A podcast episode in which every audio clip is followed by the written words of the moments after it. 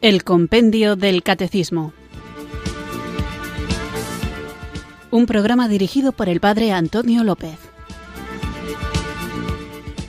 Muy buenas tardes, queridos oyentes de Radio María. Recibido un cariñoso saludo desde Irurzun, en Navarra, quienes sintonizáis una tarde más esta Radio de la Virgen, esta emisora que cambia vidas, Radio María, para escuchar el Compendio del Catecismo, nuestra cita diaria con la formación católica en la que, guiados por el libro del Compendio del Catecismo, vamos recorriendo los distintos artículos de nuestra fe y el contenido de esta verdad nueva que Jesucristo nos ha revelado y que nos salva. Conocer no es en el sentido bíblico meramente una acción intelectual, sino que significa tener intimidad y lo que nosotros queremos es conocer a Dios tal y como nosotros somos conocidos por Él, es decir, desde dentro. Pero este conocimiento, en el sentido de la intimidad, no se fundamenta únicamente en sensaciones subjetivas, sino que tiene un elemento concreto, objetivo, real, que nos ayuda a tener esta intimidad con el Señor, porque nadie puede amar aquello que no conoce y para conocerlo lo que nos mueve es el amor, un amor que siempre es efectivo, que es práctico, un amor que implica a toda la persona, incluida su dimensión interior, espiritual,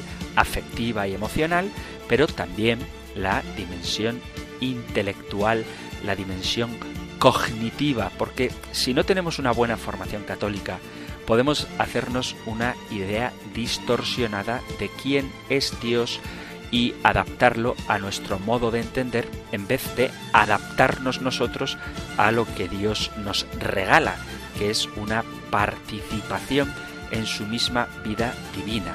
Si no tenemos una buena formación católica, es fácil que nos dejemos influenciar por pensamientos que en muchas ocasiones, aunque puedan resultar atractivos, son contradictorios con la verdad revelada. Si no tenemos una buena formación católica, podemos dejarnos arrastrar por una fe light, licuada, difusa, poco concreta, o por el contrario, por una fe que deshumaniza, que esto también ocurre. Existen las dos tendencias opuestas, pero que llevan a una misma conclusión, que es no conocer a Dios tal y como Él se ha revelado. Digo esto porque si bien es cierto que existe una mentalidad demasiado superficial, relativista, en la que hemos creado a un Dios hecho a nuestra imagen y semejanza y donde todo lo que Él pide coincide con mis caprichos, cosa que es muy sospechosa, y esta tendencia existe, también puede existir, y de hecho la hay, otra corriente de pensamiento religioso que haga de Dios una figura tan lejana, tan exigente, tan trascendente, tan alejada del mundo, que podamos caer en una especie de deshumanización que nos lleve a vivir constreñidos y siempre tensos por miedo a un castigo inapelable. Y ni una cosa es verdad ni la otra tampoco. Nosotros tenemos un Dios que se ha revelado amor, que tiene unos mandamientos que debemos cumplir, pero que a pesar de su trascendencia, de su grandeza, se ha hecho hombre, se ha hecho cercano, se ha hecho accesible y quiere entrar en comunión con nosotros. Y el modo de encontrarnos con Él no depende de nuestra imaginación, sino de lo que Él mismo, a través de su iglesia, ha marcado como vía segura para llegar a su corazón. Y esta vía segura es Jesucristo. Y para acceder a Jesucristo tenemos la tradición de la Iglesia y la Sagrada Escritura, la vida de la Iglesia y el modo como esta vida de la Iglesia se puso por escrito, primero en los textos del Nuevo Testamento y luego en los santos padres, los discípulos de los apóstoles, que es lo que llamamos la tradición, y el modo como se ha ido viviendo hasta el día de hoy, guiados por el magisterio de la Iglesia. Y para no desviar el camino, Dios mismo, Dios Espíritu Santo, vive animando a su iglesia y a cada uno de sus miembros, que somos nosotros comprometidos con la verdad, comprometidos con esta vida nueva, comprometidos para conocerla, para comunicarla, compartirla, hacer que la gente se sienta atraída por un estilo de vida lleno de gozo por la presencia del Señor y que en ocasiones nos toca defender precisamente frente a esas distorsiones que con tanta facilidad se pueden producir si no estamos bien formados.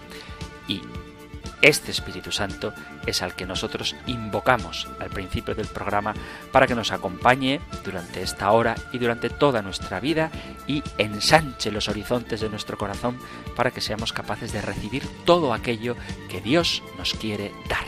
Así que en actitud orante, invoquemos juntos el don de Dios.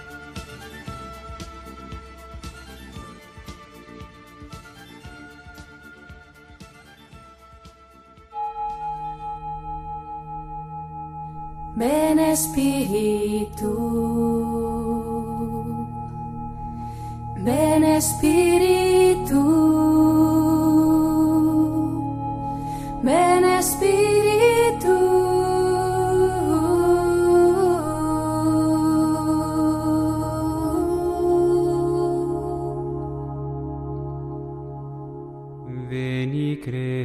Creator Spiritus mentes tuorum visita impleso perna per na gratia quae tu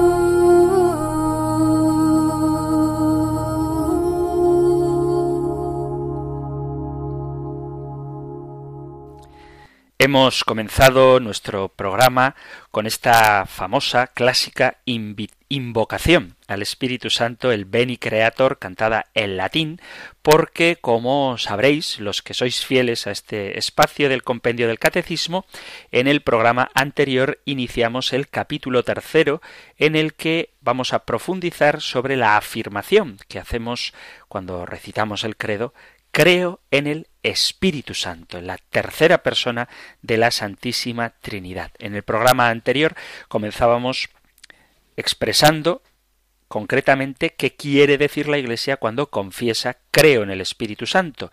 Y, dice el compendio del Catecismo, creer en el Espíritu Santo es profesar la fe en la tercera persona de la Santísima Trinidad, que procede del Padre y del Hijo, y que con el Padre y el Hijo recibe una misma adoración y gloria.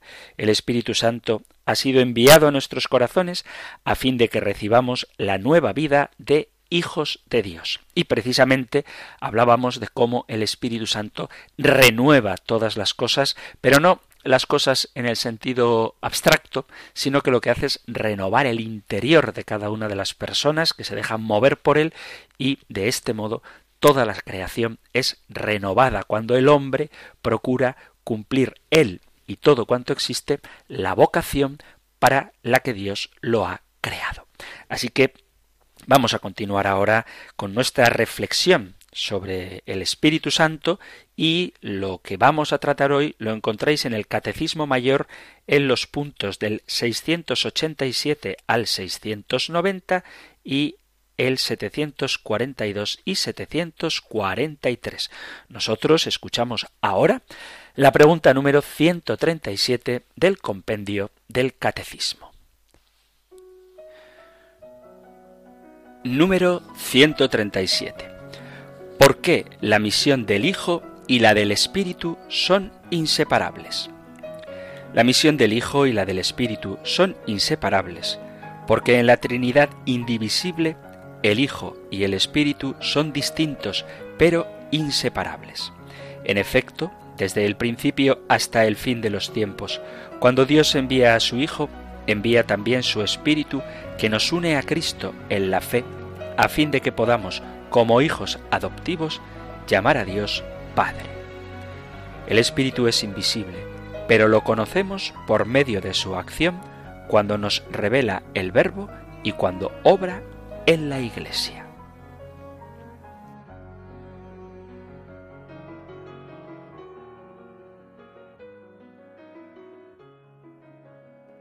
Esta pregunta 137 de la que vamos a hablar hoy quizá nos ayude a comprenderla mejor si repasamos alguna de las cosas que ya hemos visto en el compendio del catecismo y que son muy importantes sobre todo cuando a los principios del programa, en la primera parte, en el primer capítulo de la primera parte, hablábamos de la fe en Dios. Y a partir de la pregunta 36, veíamos, simplemente formulo las preguntas, no leo las respuestas porque sería muy largo, pero os remito a que escuchéis los podcasts que encontráis en la página web de Radio María o en la aplicación móvil de vuestro teléfono inteligente donde podéis descargaros la aplicación de Radio María y además de escuchar los programas en directo, podéis, como digo, escuchar también los podcasts que encontráis ahí, de este y de todos los programas o la mayor parte de los programas de Radio María. Entonces, en la pregunta 36 hablábamos de la profesión en la fe en Dios, creo en Dios, y la pregunta 37 hablábamos de que creemos en un solo Dios.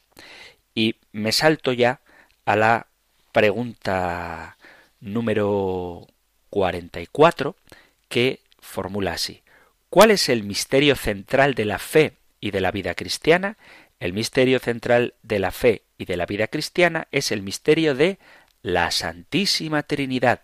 Los cristianos son bautizados en el nombre del Padre y del Hijo y del Espíritu Santo. Después íbamos viendo qué es este misterio de la Santísima Trinidad y quién era el Padre revelado por Jesucristo, o quién es el Padre revelado por Jesucristo, y quién es el Espíritu Santo revelado por Jesucristo. veíamos la personalidad, es decir, cómo Dios Padre es una persona, es un sujeto individual con el que podemos relacionarnos, como, esto es muy sencillo de mostrar, Jesús, segunda persona de la Trinidad, Dios Hijo, es individuo también con el que podemos relacionarnos, una persona, y veíamos, por eso no lo recuerdo ahora, pero sí que os remito a estos programas, que la tercera persona de la Santísima Trinidad, el Espíritu Santo, también es un individuo con el que podemos relacionarnos y que a pesar de que son tres individuos, tres personas, son un único Dios. Esto es lo que veíamos en las preguntas a partir de la 36, de modo particular en torno a la pregunta 47. Y la pregunta 49, y esta sí que la leo porque tiene mucho que ver con la 137, dice, ¿cómo obran las tres divinas personas? Inseparables en su única substancia, las divinas personas son también inseparables en su obrar. La Trinidad tiene una sola y misma operación, pero en el único obrar divino cada persona se hace presente según el modo que le es propio en la Santísima Trinidad. Os recuerdo esto porque lo que dice la pregunta número 49 está perfectamente acorde con lo que plantea la número 137. ¿Por qué la misión del Hijo y del Espíritu son inseparables? Y os voy a leer la respuesta a la pregunta 49. Inseparables en su única sustancia, las divinas personas son también inseparables en su obrar. Y si son inseparables en su obrar, la misión del Hijo, la obra del Hijo y la misión del Espíritu, la obra del Espíritu, son, por lo tanto, también inseparables. Esto, aparte de para recordaros lo que hemos visto y no volver a incidir en lo mismo, sino ir un poquito más allá, es también importante recordarlo para que caigamos en cuenta sobre algo de lo que ya hemos hablado también, y es cómo todas las verdades de la fe están relacionadas y que para entender por qué la misión del Hijo y la del Espíritu Santo son inseparables, hay que conocer la esencia, hasta donde el intelecto nos alcanza y la revelación nos muestra y podemos entender la relación dentro de la Santísima Trinidad. Por eso os animo a quienes escucháis el programa esporádicamente a que procuréis fundamentar lo que estamos viendo con programas anteriores, porque la estructura del compendio del catecismo es muy pedagógica y aunque hay temas que son un poquito más densos, es necesario comprenderlos, es necesario meternos en ellos, a pesar de lo áridos que puedan resultar, porque solamente así podremos comprender otras cuestiones que vendrán después. Así que las preguntas relacionadas con la Santísima Trinidad obviamente tienen influencia, la explicación a las preguntas relacionadas con la Santísima Trinidad tienen influencia en las preguntas relacionadas tanto con Dios Padre como con Dios Hijo, como, tal y como estamos viendo ahora, con Dios Espíritu Santo. O sea que no hay cuestiones de fe que sean suprimibles, porque unas explican a otras y otras aclaran las unas. Bien, dicho esto, vamos allá con la misión del Hijo y la del Espíritu Santo. Con la confesión en Dios Padre, Hijo y Espíritu Santo, en un solo Dios, como dice el compendio del Catecismo en los puntos que he mencionado, profesamos el misterio central de nuestra fe. Y cuando reflexionamos sobre esta verdad, nos resulta bastante fácil hablar del Hijo, de Jesucristo, pues Él se ha hecho hombre, se ha hecho visible, estado entre nosotros, ha predicado, ha hecho signos y milagros, ha resucitado y se ha mostrado en su cuerpo resucitado a los discípulos y también nos resulta más o menos fácil hablar del Padre, puesto que Jesús nos ha anunciado al Padre con expresiones humanas. Pero quizá lo más difícil a la hora de referirnos a las personas de la Santísima Trinidad es hablar del Espíritu Santo, puesto que Él no se ha encarnado como el Hijo, ni permite, como el Padre, los recursos comparativos entre su persona y las realidades humanas. La misma expresión espíritu, siéndonos tan familiar, resulta siempre difícil de definir y agarrarnos a este concepto. Por otra parte, las manifestaciones visibles del Espíritu Santo, de las que ya hablaremos, paloma, una nube luminosa, las lenguas de fuego, o sus manifestaciones invisibles, como la santificación que él produce, hacen que, para entender el misterio del Espíritu Santo, tengamos que estar abiertos a él. Pero es importante que reflexionemos sobre esta tercera persona de la Santísima Trinidad, porque Él es la fuente de nuestra santificación. Es Él el que nos concede la inteligencia de los misterios, la comprensión de las cosas escondidas. Es aquel de quien obtenemos los dones de la gracia, la ciudadanía celestial, la danza de los ángeles, la alegría sin fin, la semejanza con Dios, y la más admirable de las cosas, llegar a ser Dios. No podemos decir que deseamos conocer a Cristo si no saboreamos la persona del Espíritu Santo.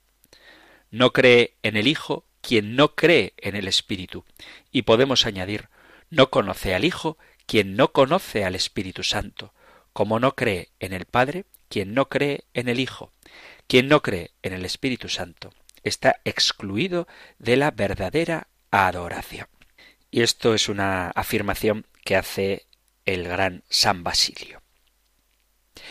A la hora de reflexionar sobre el Espíritu Santo y su vinculación con Cristo, una de las imágenes de la que también hemos hablado en este programa, al hablar del misterio de Jesucristo, es la manifestación del Santo Espíritu en el bautismo de Jesús por manos de Juan en el Jordán.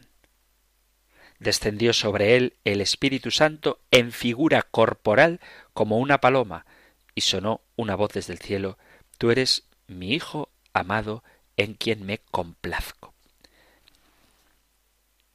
Vemos ya una manifestación de la Santísima Trinidad y aparece asociado inseparablemente la manifestación del Espíritu Santo con la personalidad, con la identidad de Jesucristo.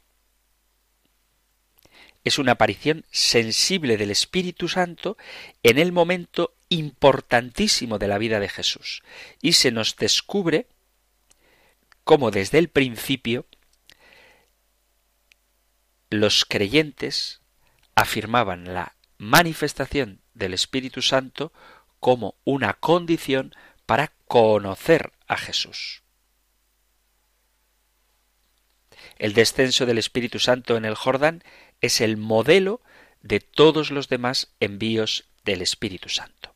Es cierto que después la teología desarrollará en términos y palabras nuevas esta doctrina, pero también es cierto que desde el principio, para entender quién es Cristo, es necesario acudir, aludir, invocar, tener presente al Espíritu Santo. Muchas de las primeras herejías de la Iglesia Católica precisamente lo que hacen es atentar contra la divinidad del Espíritu Santo.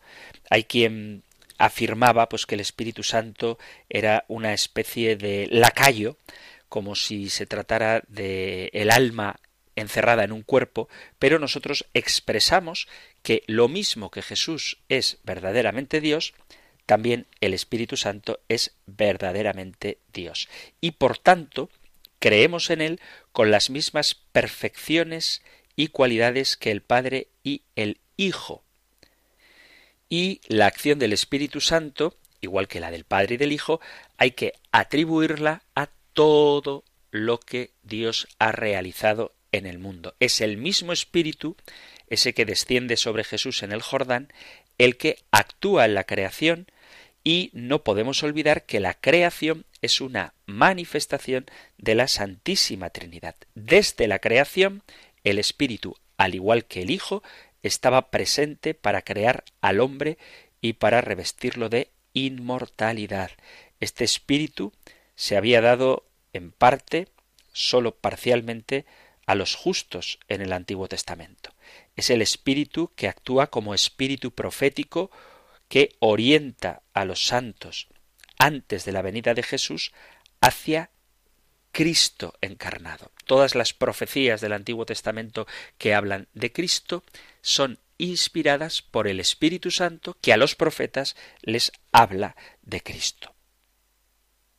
Por medio del Espíritu profético podían conocer los que vivían en la época de los profetas al Cristo que había de venir y conociendo a Cristo, pueden conocer plenamente a Dios Padre.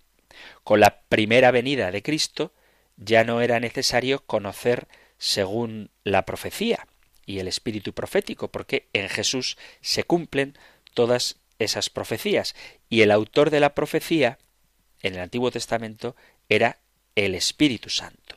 Los profetas son instrumento para anunciar a Jesucristo. Y quien inspira a los profetas a anunciar a Cristo es el Espíritu Santo.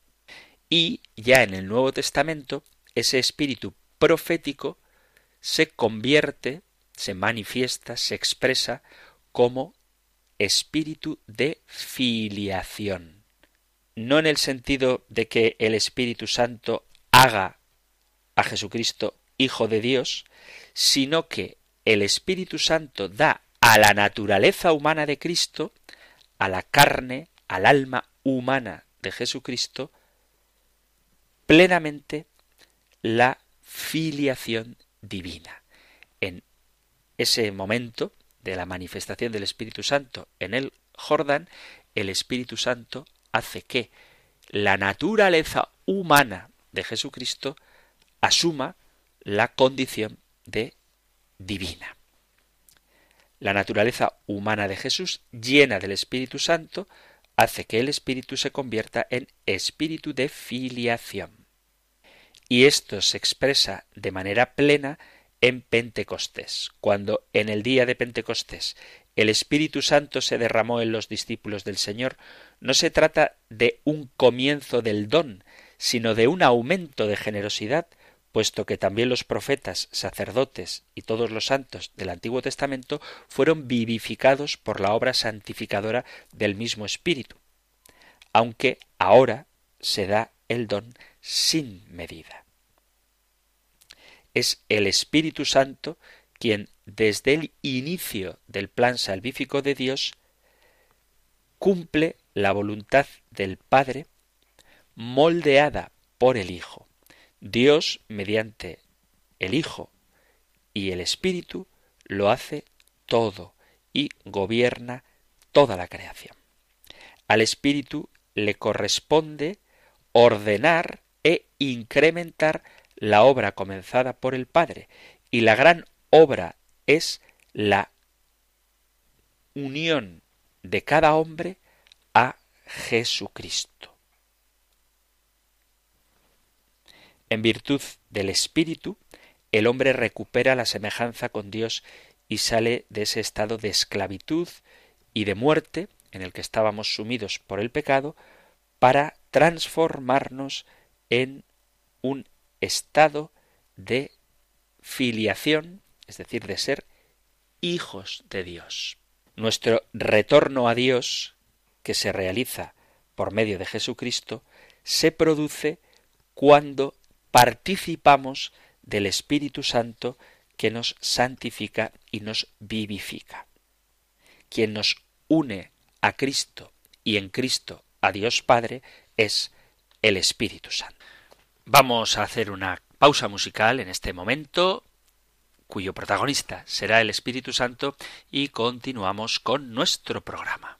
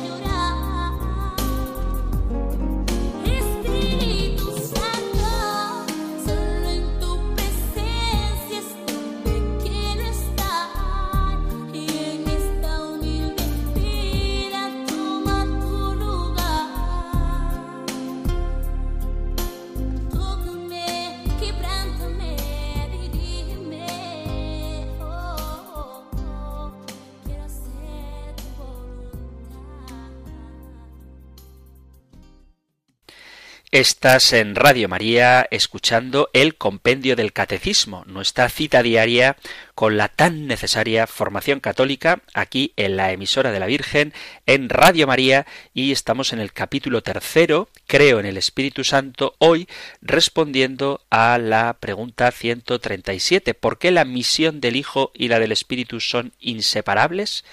La misión del Hijo y la del Espíritu Santo son inseparables porque en la Trinidad indivisible el Hijo y el Espíritu son distintos, pero inseparables. Y os remitía, queridos oyentes, queridos amigos, a la pregunta número 49 del compendio del Catecismo, donde dice cómo obran las tres personas divinas, que son inseparables. Me he puesto un poquito denso porque me parece fundamental que nos demos cuenta de que para conocer quién es Jesús, es necesario conocer quién es el Espíritu Santo, puesto que es Él el que nos revela al Hijo ya desde el Antiguo Testamento, cuando inspira a los profetas, y ahora, en el Nuevo Testamento, en la plenitud de la revelación, el Espíritu Santo nos une a Cristo y en Cristo nos unimos al Padre. Así que Padre, Hijo y Espíritu Santo permanecen inseparables en esa misión, en ese deseo de que todos los hombres lleguemos al conocimiento de la verdad y nos salvemos no por un conocimiento intelectual, sino por una comunión íntima con Dios hasta el punto que nos hacemos por el Espíritu en el Hijo, hijos, verdaderamente hijos de Dios Padre. Seguimos, por tanto, con el programa viendo cómo la misión del Hijo y la del Espíritu Santo están relacionadas. Por ejemplo, cuando vemos que Cristo es la palabra definitiva de Dios. Y es el Espíritu Santo el que quiere hablarnos especialmente a través de la palabra de Dios. Comienza así la carta a los Hebreos, carta a los Hebreos capítulo 1, versículo 1, dice, En muchas ocasiones y de muchas maneras habló Dios antiguamente a los padres por los profetas. En esta etapa final nos ha hablado por el Hijo, al que ha nombrado heredero de todo y por medio del cual ha realizado los siglos. Esto dice la carta a los Hebreos. Y el Evangelio de San Juan, en el capítulo 14 dice, leo desde el versículo 24, El que no me ama no guarda mis palabras, y la palabra que estáis oyendo no es mía, sino del Padre que me envió. Os he hablado de esto ahora que estoy a vuestro lado, pero el Paráclito, el Espíritu Santo, que enviará el Padre en mi nombre, será quien os lo enseñe todo y os vaya recordando todo lo que os he dicho. Nosotros, los discípulos de Cristo, los cristianos, necesitamos el Espíritu Santo para que sea Él el que nos recuerde todo lo que Jesús enseñó durante el tiempo que estuvo en la tierra y para que nos guíe hacia la verdad plena. El Espíritu Santo hoy sigue hablando a través de la palabra de Dios, a través de la Biblia, de la Sagrada Escritura, exactamente de la misma manera. Y también nos habla a través de la tradición de la Iglesia, es decir, de cómo ha animado, cómo ha movido a la Iglesia, como ha inspirado a los creyentes para vivir aquellas enseñanzas de Jesús. Por esto es tan importante que conozcamos tanto la divina revelación escrita, la Biblia, la Sagrada Escritura, como la divina revelación vivida, la tradición de la Iglesia. Es el Espíritu Santo el que nos ayuda a entender aquello que leemos y es la tradición guiada animada por el Espíritu Santo, la que nos muestra cómo vivir aquello que Jesús enseñó. Por lo tanto, la misión del Hijo, que es revelarnos al Padre, queda plenificada y guiada, acompañada y enriquecida por la acción del Espíritu Santo.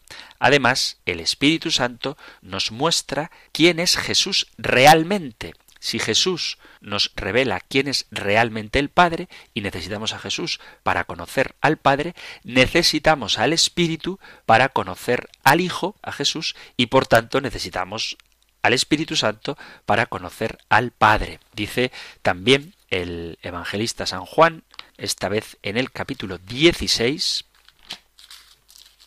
leo capítulo 16 de San Juan desde el versículo 4. Dice, Juan 16, 4 en adelante. Os he hablado de esto para que cuando llegue la hora os acordéis de que yo os lo había dicho. Nos dije estas cosas desde el principio porque estaba con vosotros. Ahora me voy al que me envió. Y ninguno de vosotros me pregunta ¿a dónde vas? sino que por haberos dicho esto, la tristeza os ha llenado el corazón. Sin embargo, os digo la verdad, os conviene que yo me vaya, porque si no me voy, no vendrá a vosotros el Paráclito. En cambio, si me voy, os lo enviaré, y cuando venga, dejará convicto al mundo acerca de un pecado, de una justicia y de una condena. De un pecado porque no creen en mí, de una justicia porque me voy al Padre y no me veréis, de una condena porque el príncipe de este mundo está condenado. Muchas cosas me quedan por deciros, pero no podéis cargar con ellas por ahora. Venga Él, el Espíritu de la verdad os guiará hasta la verdad plena, pues no hablará por cuenta propia, sino que hablará de lo que oye y os comunicará lo que está por venir.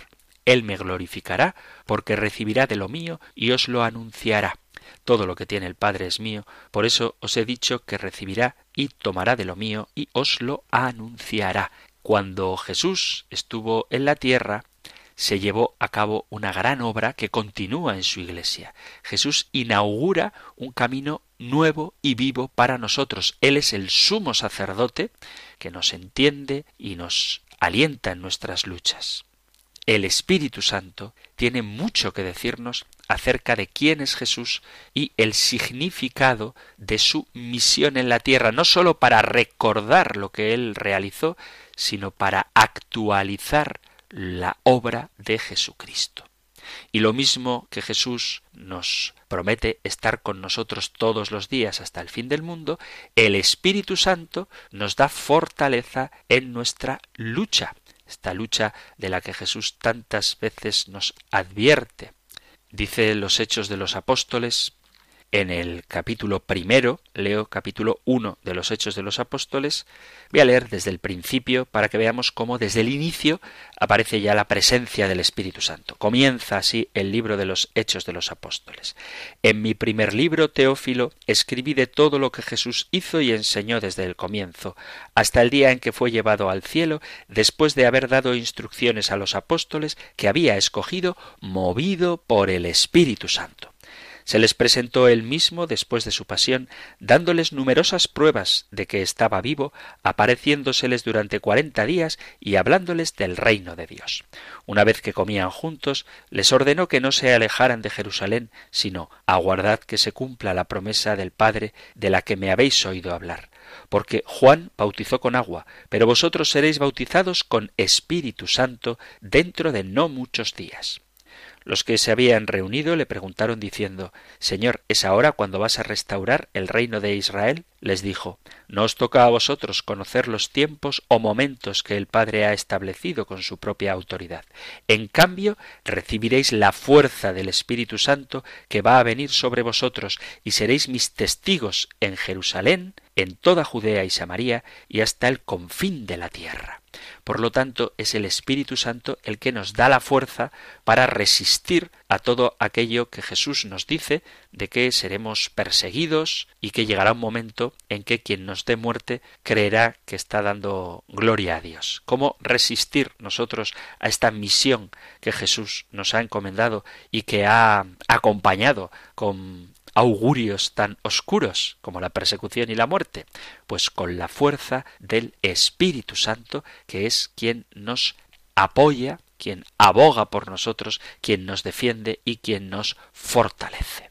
Porque ciertamente la vida del cristiano, ya lo advierte Jesús desde el principio, no es fácil. Dice San Pablo a los Efesios capítulo 6 versículo 10 dice, Por lo demás, buscad vuestra fuerza en el Señor y en su invencible poder.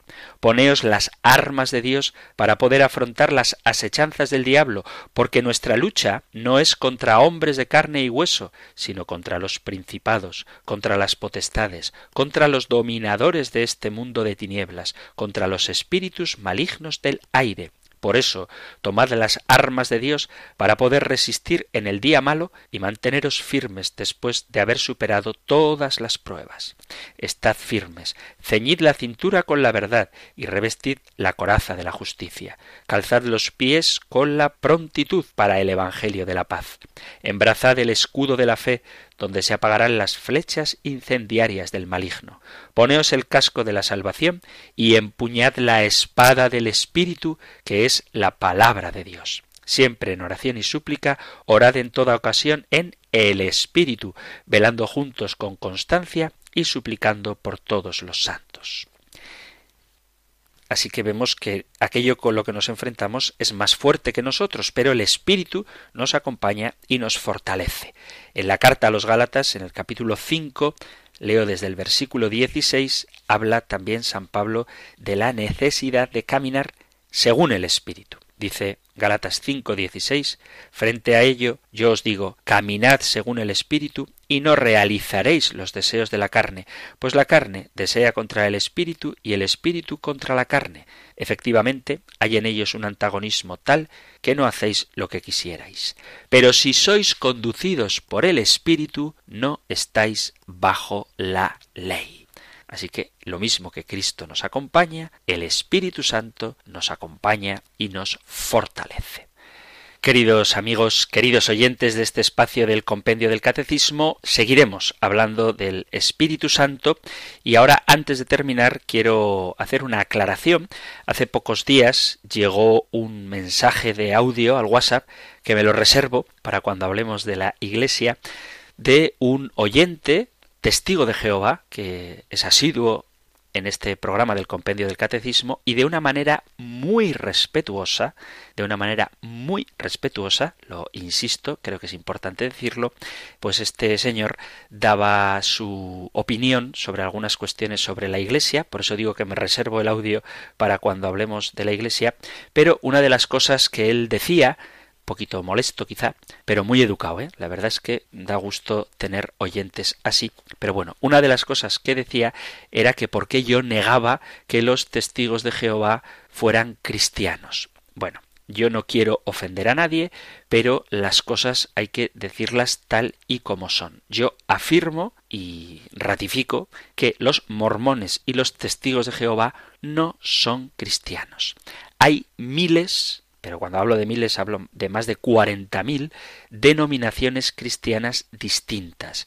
Estas más de 40.000 denominaciones cristianas que van creciendo, cada día se fundan nuevas iglesias, entre comillas, difieren en muchas cuestiones con respecto a el contenido de su fe, a lo que creen y también a la práctica religiosa o al estilo de predicación. Pero podemos definir algo que tenemos en común todos los cristianos, quienes de verdad somos cristianos, y es la aceptación de la fe cristiana. Desde la llegada de los testigos de Jehová, fundados en el siglo XIX, se han destacado de otros grupos cristianos. Pero bien, ¿qué es un cristiano?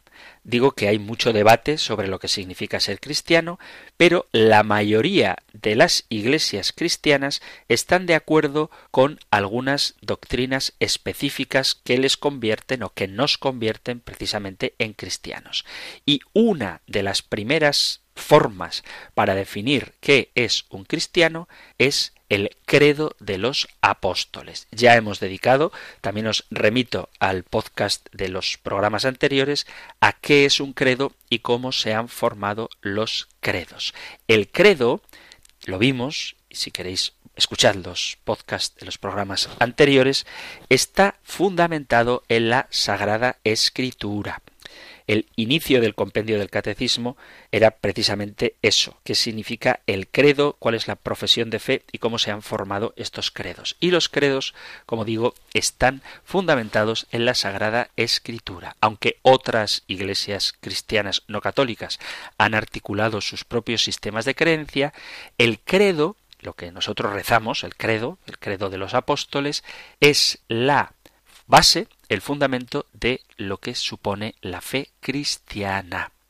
¿Qué dice el credo? Así muy resumido, que Jesús es completamente humano y completamente divino, es Dios y hombre verdadero, concebido por el Espíritu Santo y nacido de Santa María Virgen, vivió una vida sin pecado y enseñó el camino que conduce a Dios Padre. Fue crucificado y a los tres días resucitó de entre los muertos y vive y reina inmortal y glorioso por los siglos de los siglos.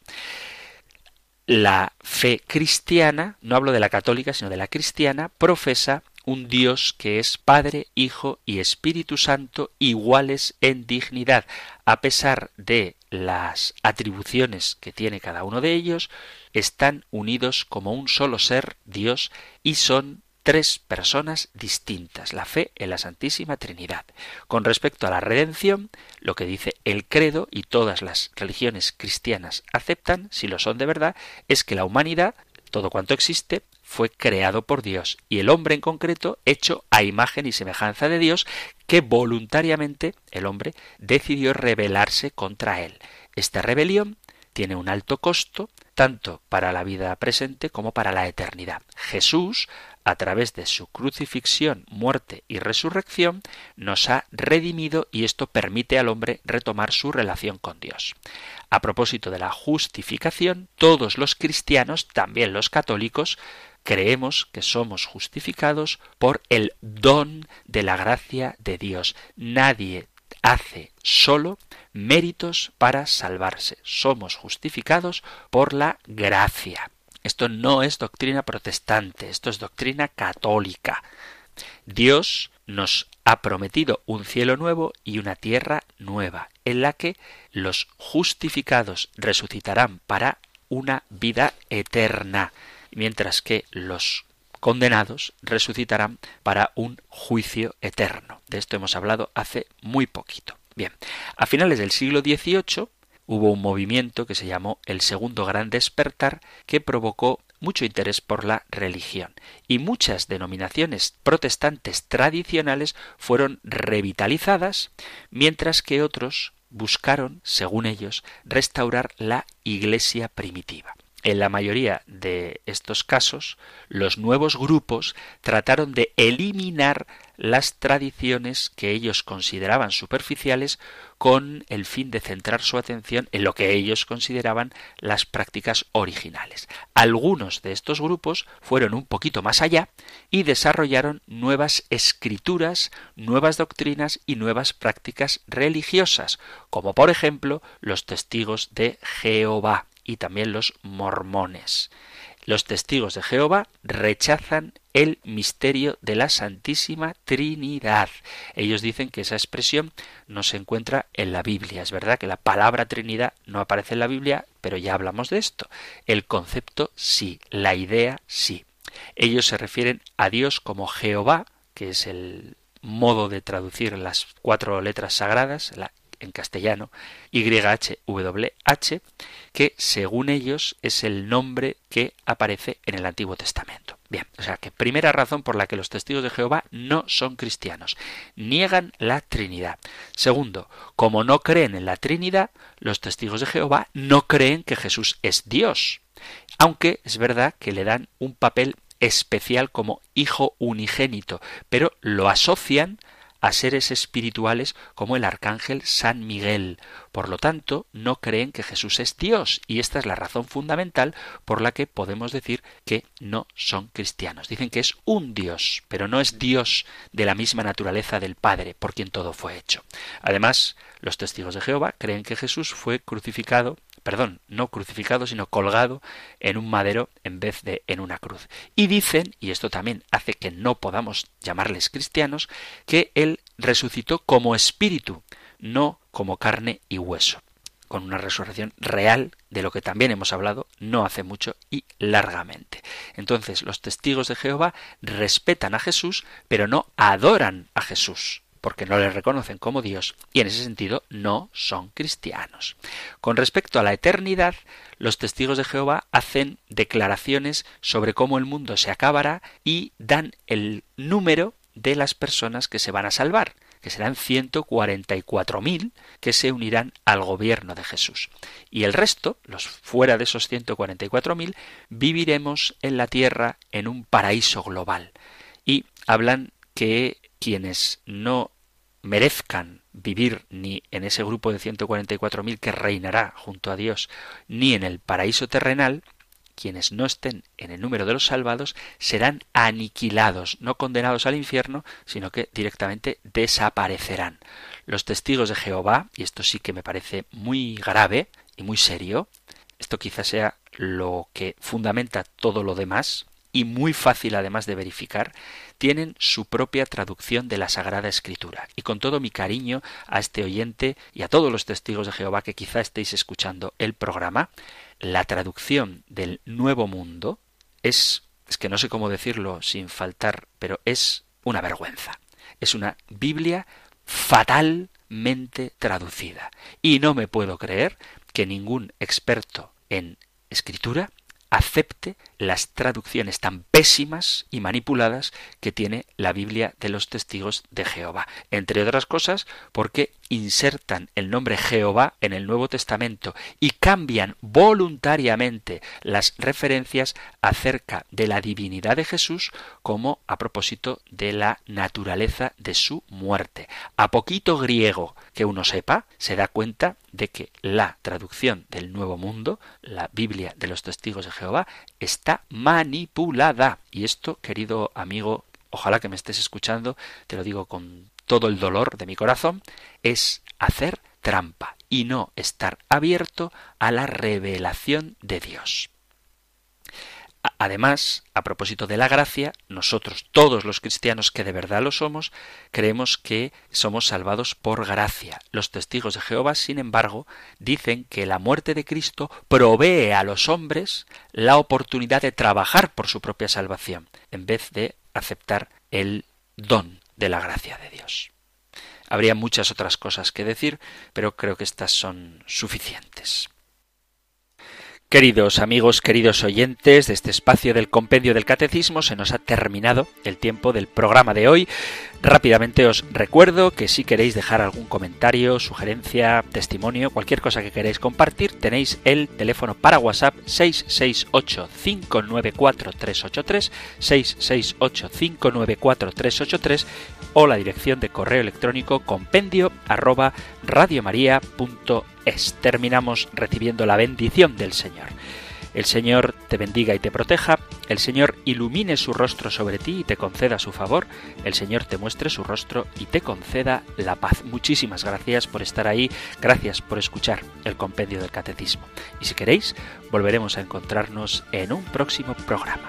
Un fuerte abrazo.